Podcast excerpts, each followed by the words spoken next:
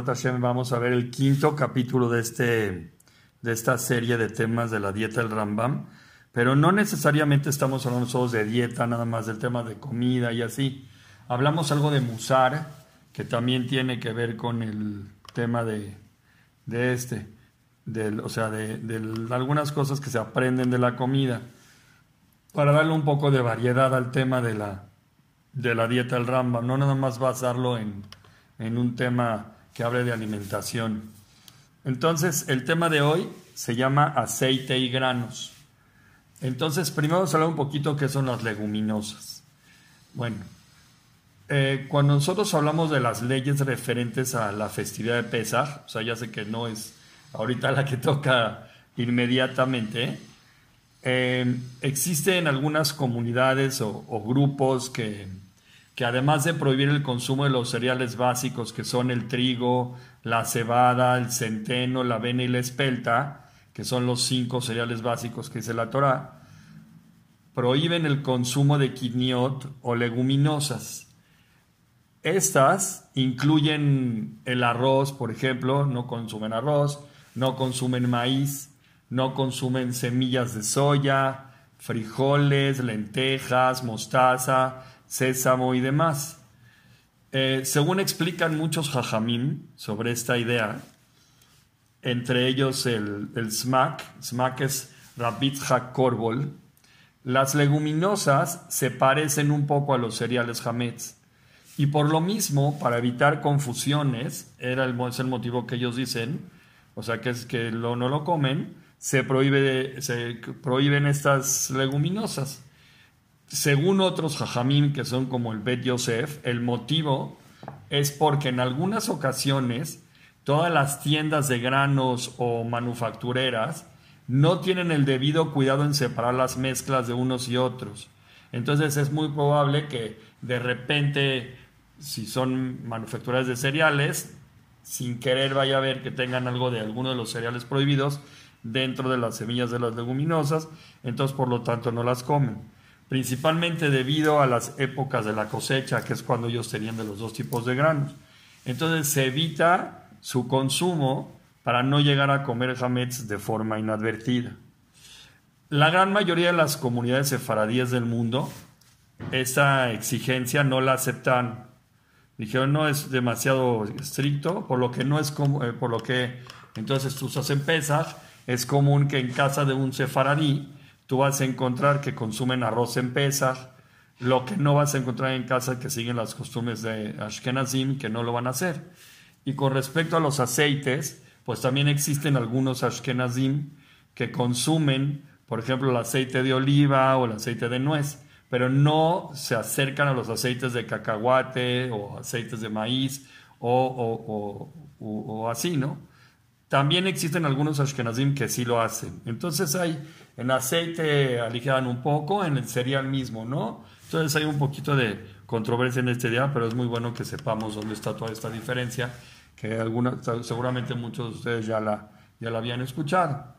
El hecho de que en Pesach exista la prohibición de varios artículos que te pueden ayudar a controlar una dieta saludable y balanceada, y considerado que las leguminosas para muchas personas no son una alternativa, entonces tendrías que pensar en Pesach qué hacer, porque aunque las leguminosas es un producto que la gente pues eh, es algo que eligen fácilmente para una dieta saludable y balanceada, pero pues ya que muchas personas no la van a comer, entonces sería recomendable que tomen algunas ideas para poder llevar un control nutricional de la mejor manera posible, porque no van a comer este tipo de cosas. Entonces, ¿qué vas a hacer? Si tú llevas una dieta balanceada y bien nutrida todo el año y de repente llega pesa y te va a tocar que solamente vas a poder comer papa, entonces pues ya tienes un serio problema con todo lo que tu dieta eh, llevaba hasta ahora de control en base a la dieta de nutrición y salud. Y pues, el chiste es poder pasar las festividades de la manera como Dios manda, de la manera correcta y, y sin tener este problema. Entonces, considerando lo siguiente, que en Pesach principalmente nosotros comemos una mayor cantidad de alimentos de la que consumimos en los días comunes, porque es increíble que aunque en Pesach tú tienes la provisión de comer muchas cosas, pero es impresionante, pues como son fiestas y así, pues entonces la gente pues consume, consume mucho más en un día común. Y aunque tomamos de ejemplo la festividad de Pesach, pero en muchas otras festividades también, por ejemplo como Shabbat, que la gente a veces prepara un Shabbat lleno de ensaladas o pone cantidades de comidas en su mesa que van a interferir en el tema, en un sistema de, de una alimentación organizada, porque ya en tres semanas pues, no voy a comer este platillo, una pequeña ensaladita y todo.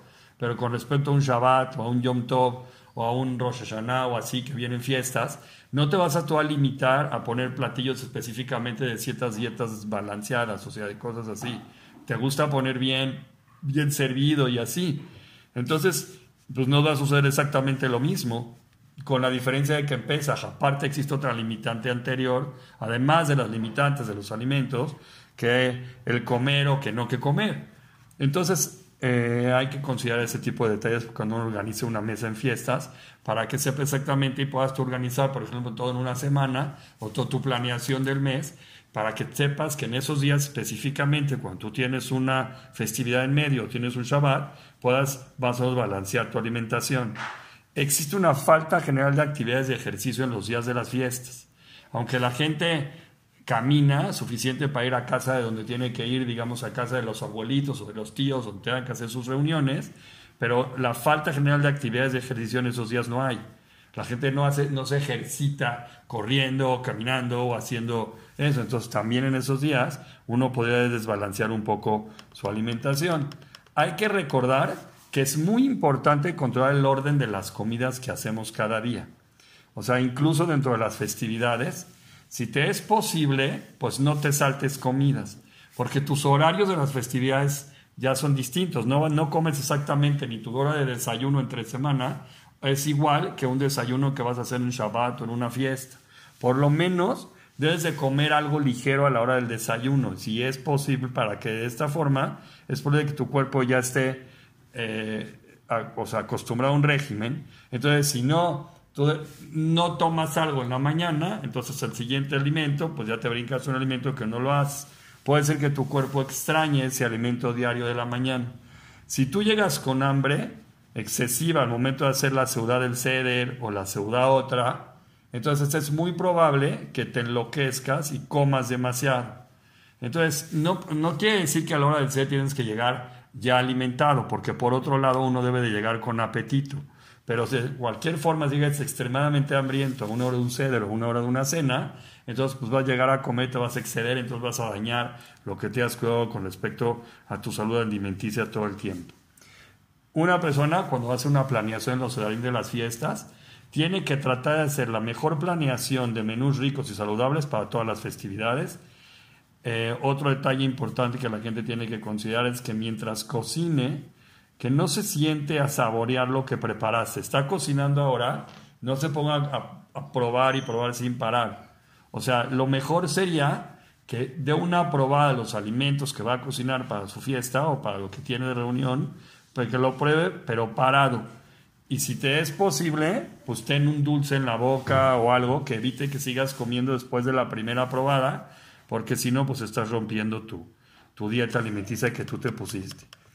Si eres una persona que, digamos, como en Pesaj habíamos dicho que hay limitantes de los kidniot, si tú comes kidniot, entonces tienes que tratar de elegir aceite de canola. Si no comes kidniot, entonces elige aceite de nuez en vez de aceite de palma, porque uno es, aunque los dos son aceites, pero uno es menos, digamos, menos agresivo para una dieta balanceada que el otro. Y el segundo es alto en grasas saturadas, el de palma, entonces por lo tanto pues, no conviene. Y lo que pagas de más, pues es para proteger tu buena salud, pues deberías de tratar de no, no hacerlo.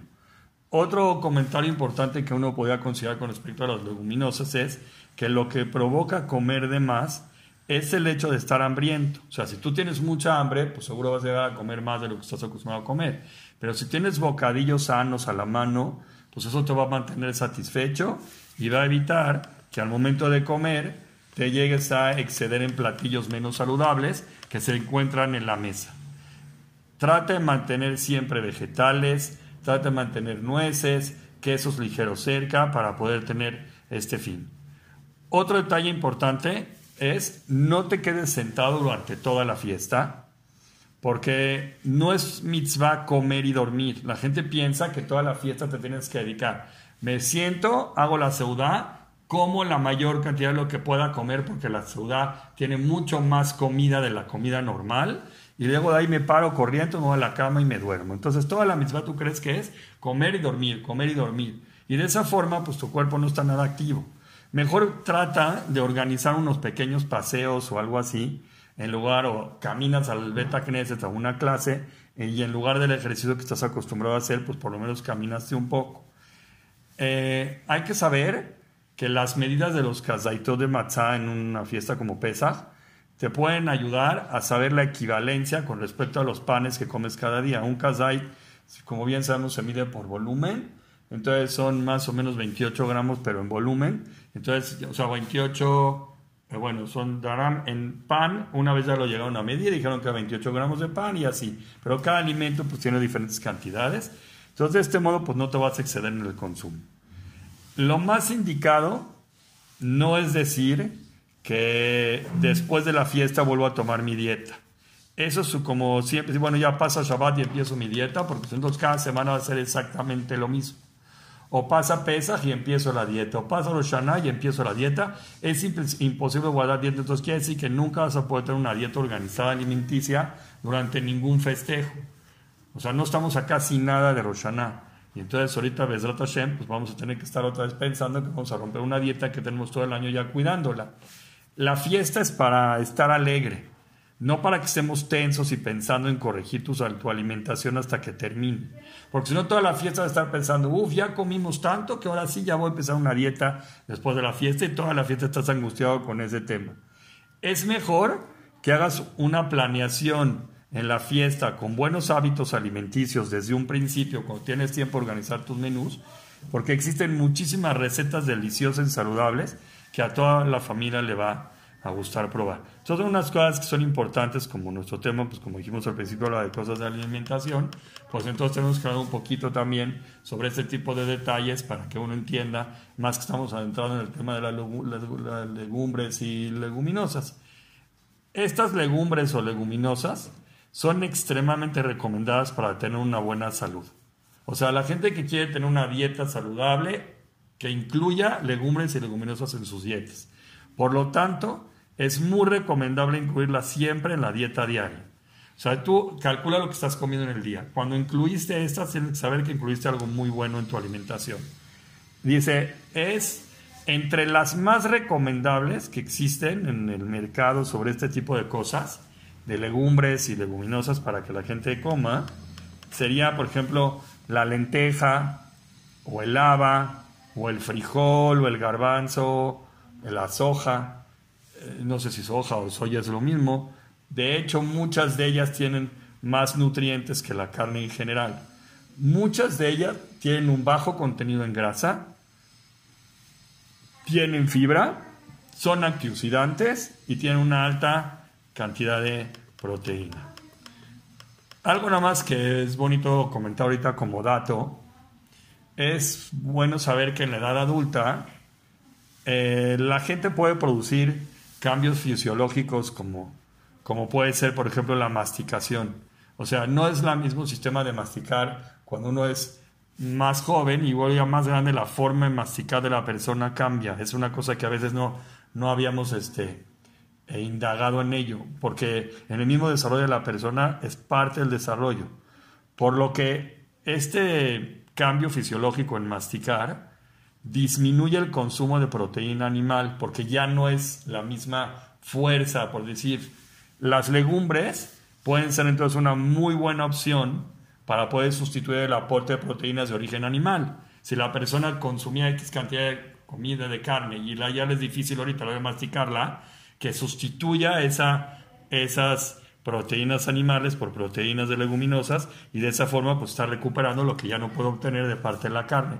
Porque ya que son alimentos con un alto contenido de proteína o tienen una textura blanda y de fácil masticación, entonces es muy fácil. Esto es una cosa que está escrito en lugares, esto lo, saqué de un lugar que se llama un texto que lo traen de la Fundación Española de Nutrición.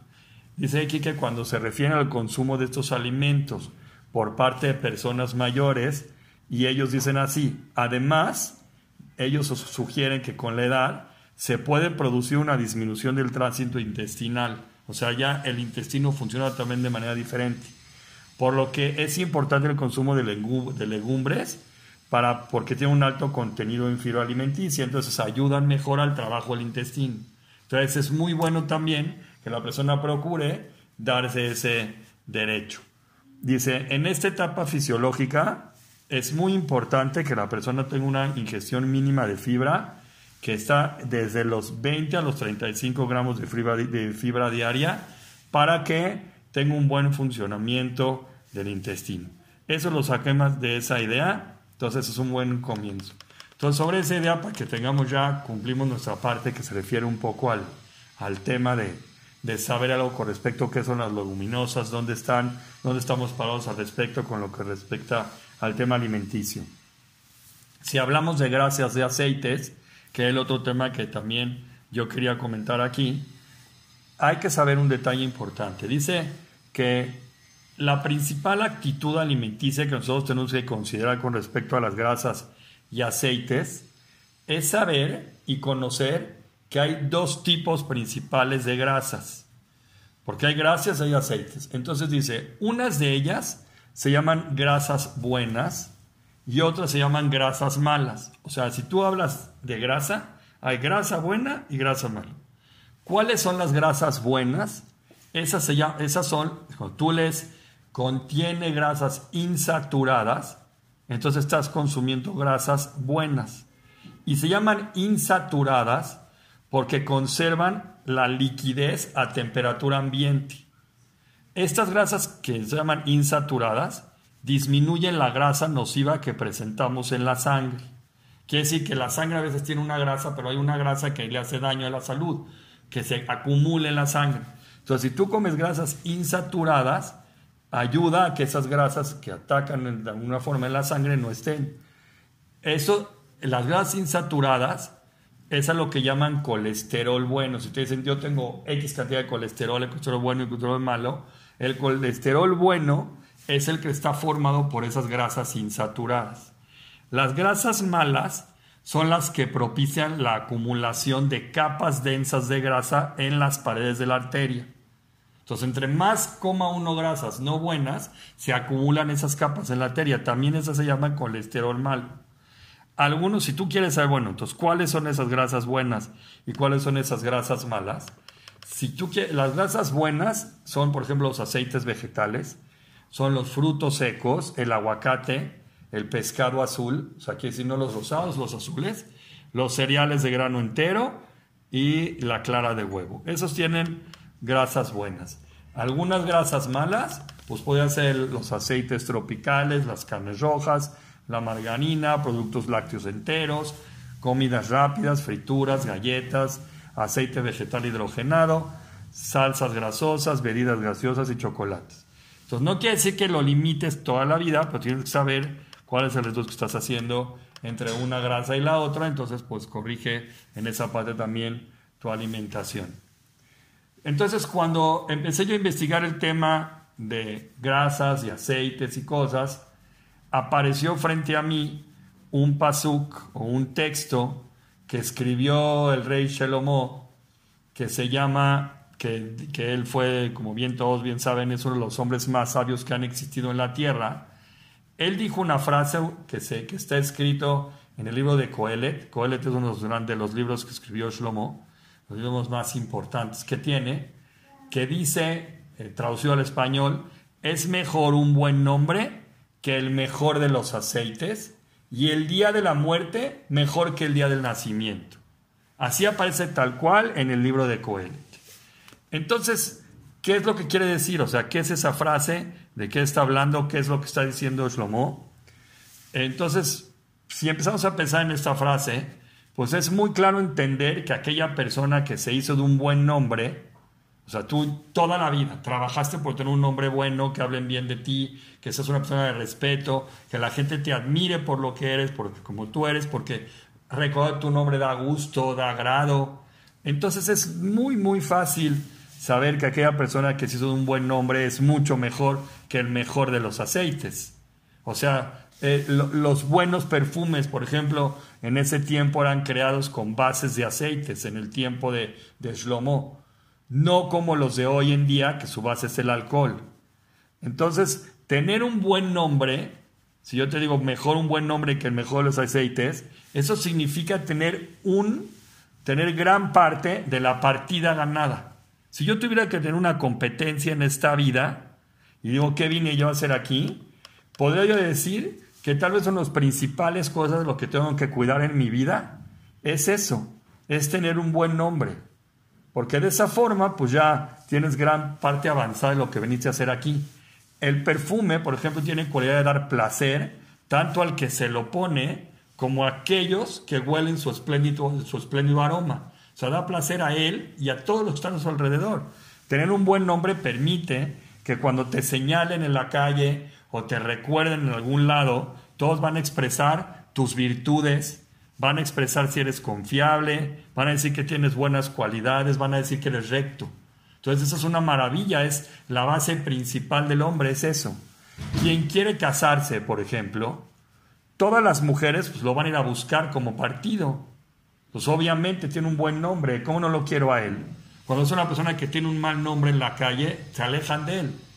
Pero el otro, pues ya todos lo quieren a este. Si se trata de buscar trabajo, por ejemplo, o hacer negocios, todos van a querer hacer negocios con él.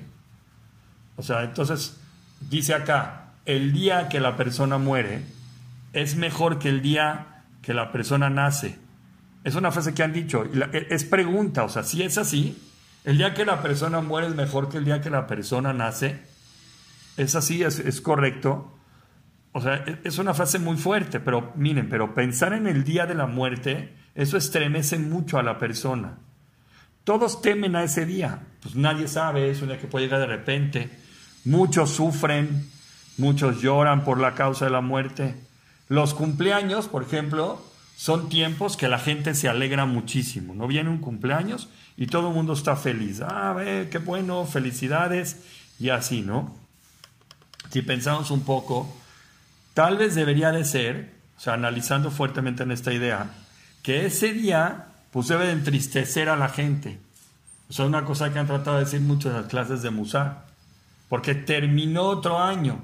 Entonces estás más cerca del día de la muerte. O sea, pensándolo de ese lado.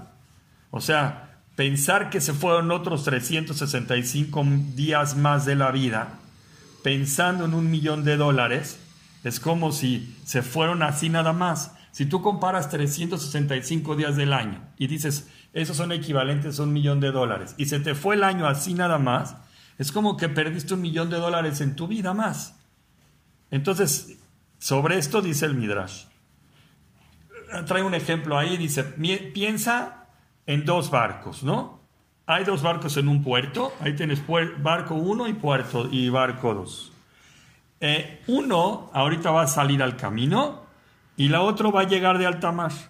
¿Qué es lo común que pasa cuando uno está ahí parado en el puerto viendo estos dos barcos?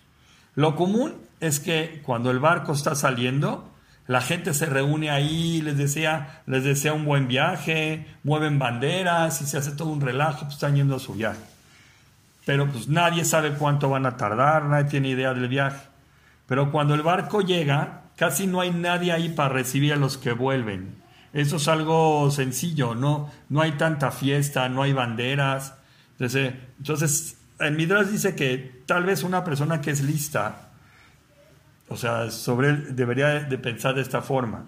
Él debería decir así, esto tiene que ser al contrario. O sea, el barco que sale al camino no se sabe cómo va a regresar. Se va a ir al barco, pero cómo va a regresar de su viaje, va a regresar en paz, van a regresar resueltos, cumpliendo no su misión y demás. Pero cuando un barco ya llega de vuelta y ya se observa que los que venían en la embarcación están bien, los que vienen en la embarcación están tranquilos, vienen con su misión cumplida, etcétera, pues entonces el Midas entiende que deberíamos dar una recepción más grande a aquellos que vienen de regreso.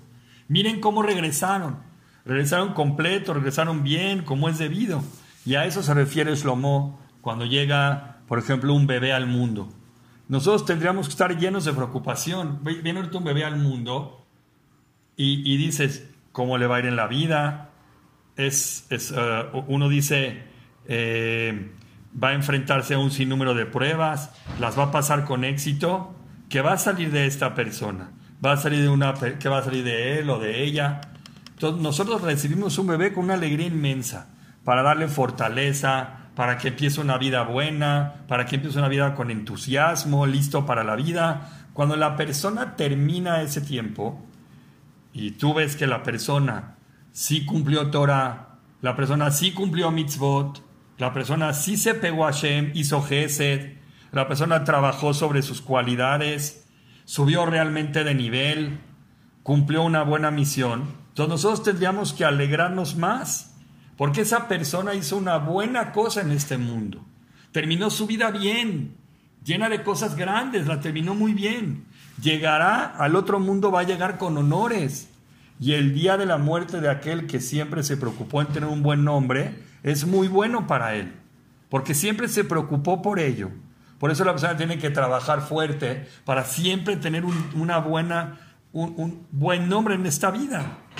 Es una persona especial es mejor que el día del nacimiento. El nacimiento va a venir de un mundo donde va a estar lleno de pruebas. Aquel que desperdició un año, como dijimos antes, se le fueron 365 días y es como que tiró un millón de dólares sin hacer buenas obras, o sin Torah o sin mitzvot, pues en verdad debe estar triste por cada año que pasa y por cada cumpleaños que llega. Es como que lo que dijimos antes, tiró todo el dinero quemaron 365 días en nada. Pero una persona que, que piensa de esta forma, que aprovecha cada año para ser mejor, hizo la mejor inversión en la vida, porque todo su año fue bien invertido. Él cambió un, un millón de dólares que tenía en 365 días por 100 millones de dólares, porque cada día fue aprovechado. Entonces le valió la pena el año. O sea, más feliz no podría estar la persona en el día de su cumpleaños. ¿Por qué? Porque tuvo un, año bien aprovechado, un año lleno de cosas útiles. Siempre hemos dicho, ¿de qué lado quieres estar tú? ¿El que le den, le den o el que da y da? El que da, el que hace, que fortalece, que merece, que busca cómo estar pegado más a Dios. Entonces estuve invirtiendo en su vida cada día y día. Pues más feliz no puede estar la hora que llega su cumpleaños. ¿Qué pasa con nosotros? El mal instinto algunas veces nos trata de hacer creer que, que no hicimos nada con la vida. Te quiere hacer llenar la cabeza es que mi vida pasó y no hice nada. ¿Para qué? Para que uno esté deprimido. Tienes que saber que eso es una mentira muy grande. En verdad, cada persona que intenta crecer, crece. No, no existe que la persona diga yo voy a intentar crecer y no haga nada. Poco hizo, pero hizo. Entonces, el que siempre quiere hacer, crece. Siempre hay lograr un cambio positivo en la vida. Y aunque caigas, de repente, es que esta vez no me salió, caray. Pero me va a volver a salir, porque estoy intentando salir, estoy intentando crecer. Entonces, esa caída te enseña a ser mejor persona y a trabajar más fuerte cada día, a estudiar más, te enseña que seas más dedicado, que seas más atento, que cuides tu forma de hablar, que cuides tus detalles, que hagas listas de cómo comportarte con alguien, ser más agradable. Y eso es trabajar en tener un buen nombre. Por eso la frase es tan bonita la que está Shlomo, mejor un buen nombre que el mejor de los aceites, porque la persona tiene que trabajar en ello. Porque es mejor el día de la muerte que el día del nacimiento, como dijo Shlomo. Porque el día de la muerte, bien invertida la vida, llegaste a tu meta, llegaste al muelle como debías de haber llegado. Entonces vamos a ver que cada vez sí es un motivo real para festejar, porque invertiste en tu vida, invertiste tu año como lo tienes que hacer. Entonces es el primer mensaje que tenemos que aprender de un aceite. El aceite, aunque ya hablamos de la alimentación, y tienes que entender que cada uno de nosotros tiene que trabajar en ello, en ser el mejor de los aceites. Yo tengo que ser el mejor en todo lo que puedo trabajar y aprovechar todas las cualidades que Dios me dio para poderlo hacer. De esa forma, estás aprovechando toda la fortaleza que Dios te dio como persona. No no vas a ver cuánto le puedo quitar al mundo. Yo tengo que ver cuánto puedo otorgar, cuánto puedo dar, cuánto puedo crecer. Todo lo que yo puedo dar por Él, es lo más grande que la persona puede hacer en esta vida. Entonces ese es el primer, primer mensaje que tenemos acerca del el aceite que obviamente dije que iba a tener ideas fuertes de Torah y Musar. Ahora, cuando empecé a hablar de las leguminosas, me encontré con algo impresionante que también me gustaría comentarlo con ustedes, que ya no estaba tan arraigado esa idea, no es para que entendamos qué tan, o sea, qué tan fuerte es nuestro pueblo.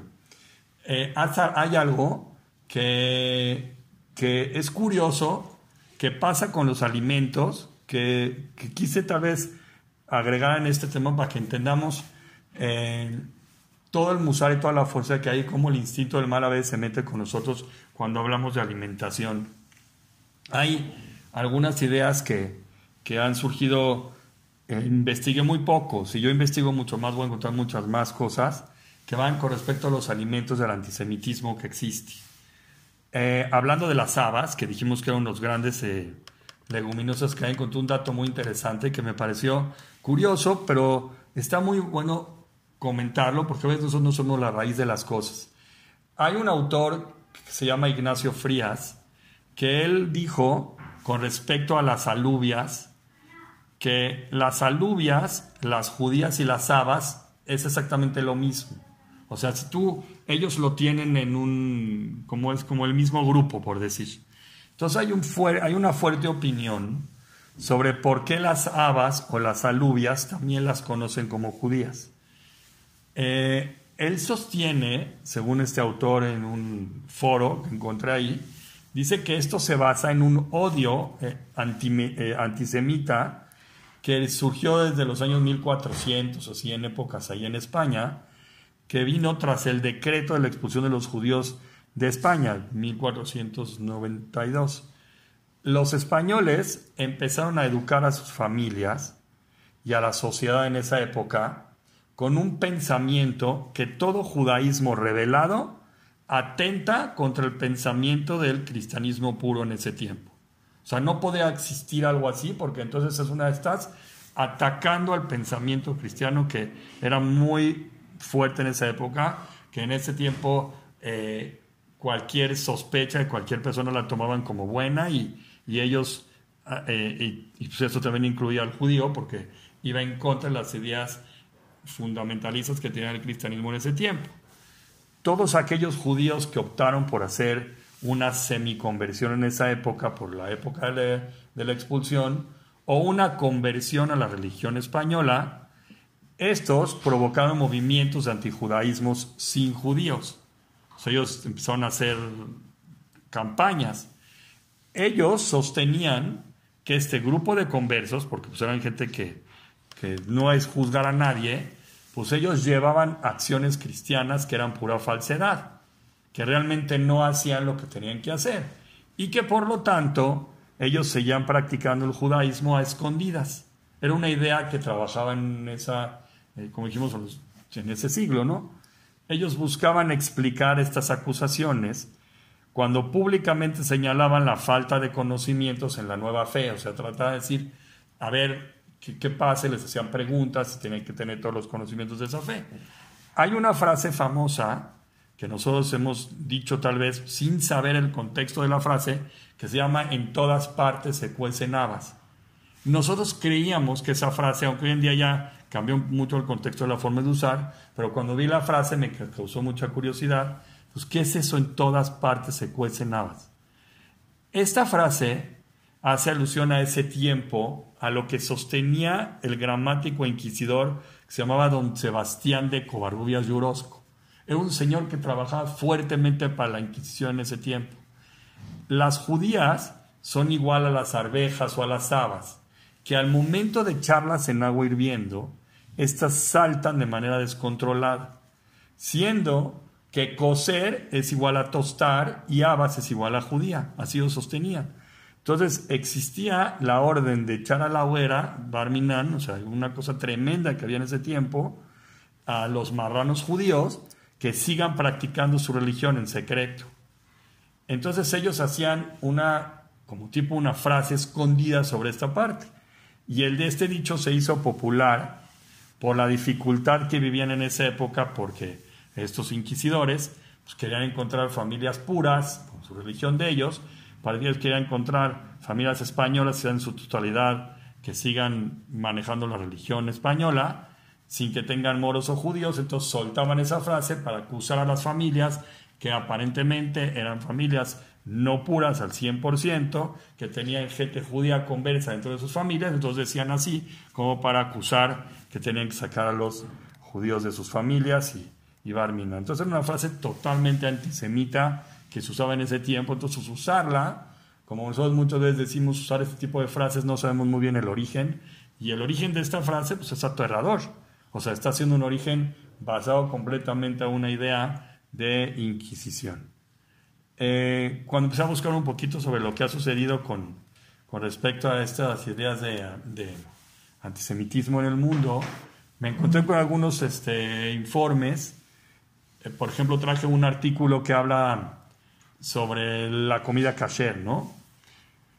Entonces, gente que ha experimentado este tipo de aventuras en épocas de viaje o lo que sea, se han dado cuenta que a veces hay cosas de antisemitismo eh, oculto sin querer, pero de alguna forma está presente. O sea, y, hay que saber que, el mundo lo tiene, o sea, no, no se puede navegar en un mundo creyendo que no existe esto. El, dicen que, o sea, traen las noticias que, por ejemplo, en este año, a principios de año, en Francia se hizo una condena a un repartidor argelino, o sea, de Argelia, que él lo deportaron del país francés lo regresaron a Argelia después de cumplir una sentencia de impresión de cuatro meses. ¿Qué pasó con este repartidor? Eh, cuentan ahí que dos restaurantes de comida kosher, ellos informaron que los repartidores de una empresa de servicio, digamos, en México, pues tipo Rappi, ¿no? De empresa de servicio de entregas a domicilio, se negaban a entregar comida a casas de judíos. Decían, no, casas judíos yo no entrego. ¿Y qué, es eso? Es una idea nada más totalmente fundamentalista, o sea, antisemita, que viene nada más a mostrar eso. El, ministro de Interior, que estaba Gerald eh, eh que es el de Francia, él aceptó la denuncia de este tipo de repartidores de, de, esas agencias y llevó a cabo la pena por su una acción abiertamente antisemita. Y era porque nada más de sí, no, no van a repartir comida ahí nada más por plan, ¿no? O el 10 de diciembre, por ejemplo, del año 2019, en un mercado kosher de, Nueva, de New Jersey, en Estados Unidos, dos hombres armados, barminan de un grupo llamado Israelitas Negros, asesinaron a un oficial de policía y atacaron al personal de la tienda kosher, matando a tres personas. Y un agente policíaco logró que la masacre no sea mayor y la intención de los atacantes era barminar ir en contra de una yeshiva que estaba cerca de ahí y aunque sí tuvo sus consecuencias, pero pues los detuvieron. Y otra ocasión cuentan que en el año 2017 hubo una noticia donde la conserje de un hotel en Suiza, que el hotel llamado Apartotel Paradise en Suiza, colgó un mensaje en la alberca donde decía así, a nuestros visitantes judíos, mujeres, hombres y niños, por favor dúchense antes y después de nadar y si rompen las reglas nos veremos obligados a cerrar la piscina.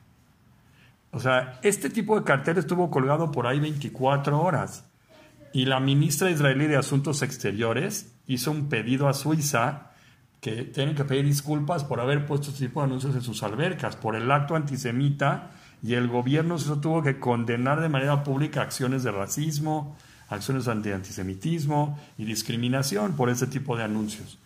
De hecho, ha sucedido y en ese mismo hotel pasaba que, por ejemplo, una vez se llega con su comida cachera a un hotel, ¿no?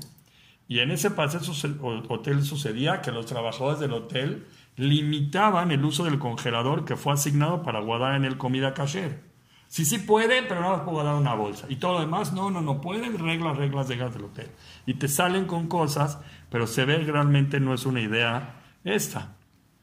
Entonces es una cosa que, que a veces una persona puede llegar a, a, leer y, nos pega a todos. O sea, si estamos hablando de Francia o Estados Unidos, estamos hablando de Suiza y, leer este tipo de historias te estremece porque todos estamos este, pues, ampliamente ligados a ello.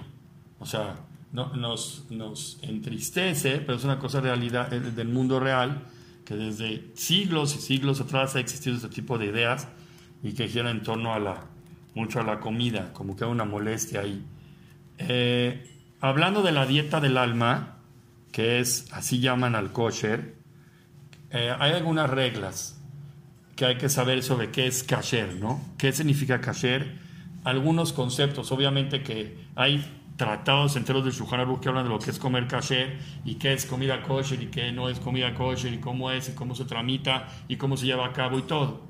Algunas reglas básicas que nosotros tendríamos que tener claro con lo que es kasher o no es, por ejemplo, saber que todo mamífero kasher tiene pezuña partida y rumiante. Eso cualquier persona básica lo sabe. Y animales que solo tienen una de estas dos señales no son kasher, como el cerdo, el camello o la liebre que no tiene una de las dos, algo que básicamente todos debemos conocer al saber esto. La enseñanza básica sería que no todo es como parece serlo. Y aunque el cerdo quiere presumir que es kasher mostrando su pezuña, pues no lo es. Ahora, con respecto a los peces, tú tienes que saber que para que un pez sea kasher, tiene que tener aletas y escamas. Con respecto a las frutas de los árboles, pues hay que saber que estas solo se pueden consumir después del cuarto año de ser plantado el árbol con respecto a los animales, tienes que saber que tienen que ser matados de una forma peculiar llamada shejitá, que es algo que lo tienes tú que saber, que la sangre tiene que ser removida de la carne antes de ser consumida, que la leche y la carne no se pueden consumir juntas. Son reglas básicas que uno tiene que saber en reglas de kasher. Si yo te pregunto, dime unas cuantas reglas básicas, pues tendrías que brincar con estas, ¿no? Los mariscos e insectos, por ejemplo, son prohibidos en su totalidad que nosotros no comemos para nada, y las aves de rapiña, pues no, no las comemos para nada. O sea, son ideas claves que uno tiene que saber con el tema de kasher. La Torah no ordenó comer kasher por cuestiones de higiene o nutrición. Si te dicen, ¿por qué ustedes comen kasher? Porque es más sano, no necesariamente. O sea, nosotros comemos piel de pollo frito y no es más sano, o sea, hablando de forma eh, nutricionalmente hablando, o hígado. Y sin embargo, si es kasher, si hacen los trámites que deben de ser. Entonces, no es parte de una dieta nutricional, es un estatuto que se llama la dieta para cuidar el alma mejor. El kashrut es parte importante del judaísmo porque existe un Dios que creó al mundo.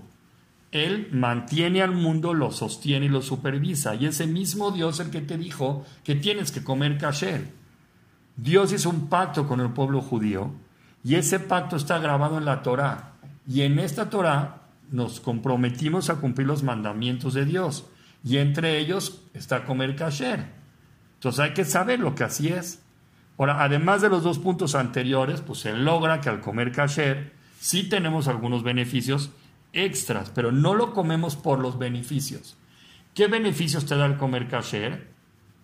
Te enseña, por ejemplo, que te, te da la oportunidad de enseñar a tus hijos que la única opción en matrimonio sería una persona judía igual que tú. Por cuanto que tú comes kasher y él también, no hay otra alternativa en matrimonio. Te limita a una persona igual que tú, entonces vas a dar una continuidad de tu línea judía. Y que si es así, si sigues manteniendo el kasher, pues obviamente vas a tener nietos judíos. Ambos están en la misma línea de vida. Entonces, pues, eso no si tú tienes otra creencia, gente de otra creencia contigo, pues de entrada te vas a topar con este problema. Entonces, pues de esa idea ya estás muy avanzado.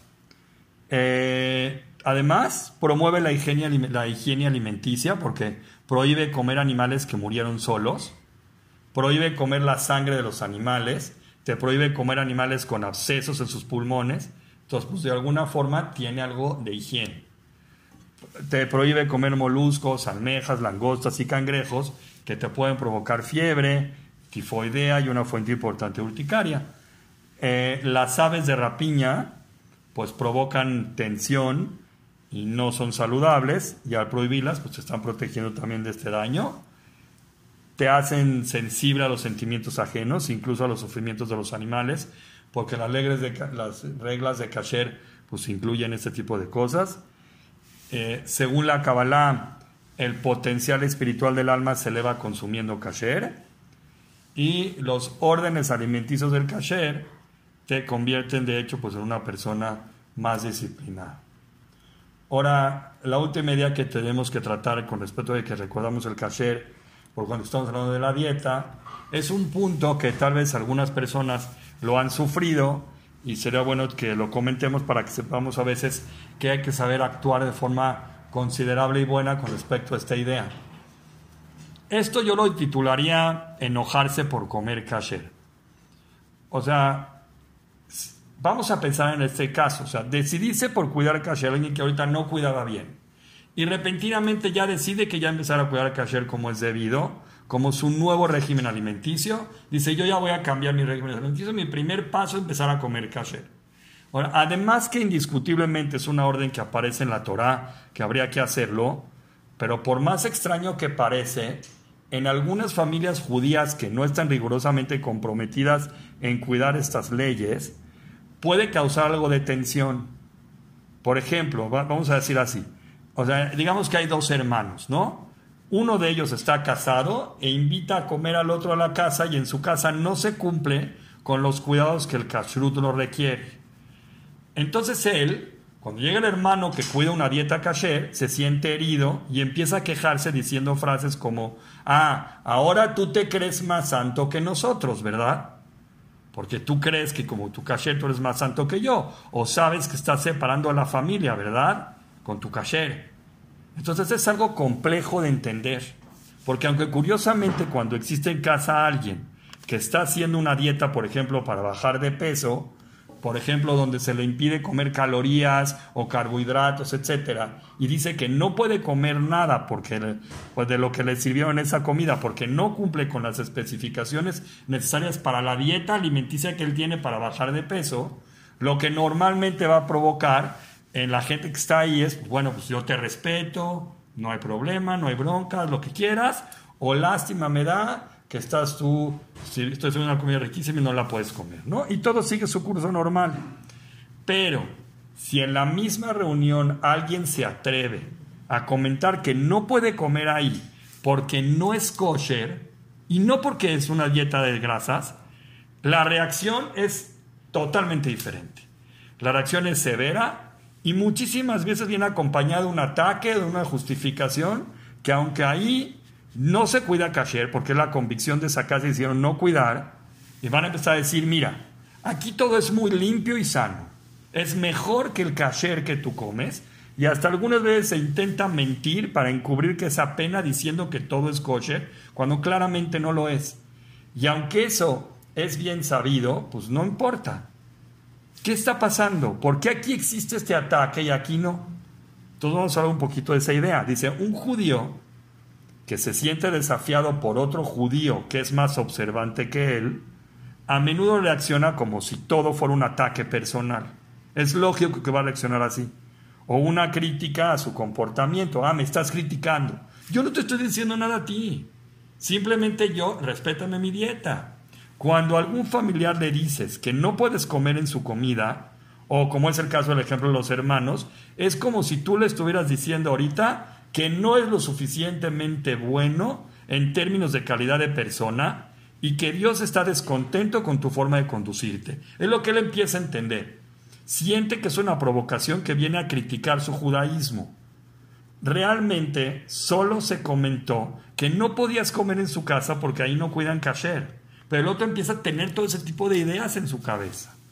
Es, digamos, la dieta personal de esa persona, es su propio hábito alimenticio por la mano de algún modo. Pero la otra persona escucha una acusación.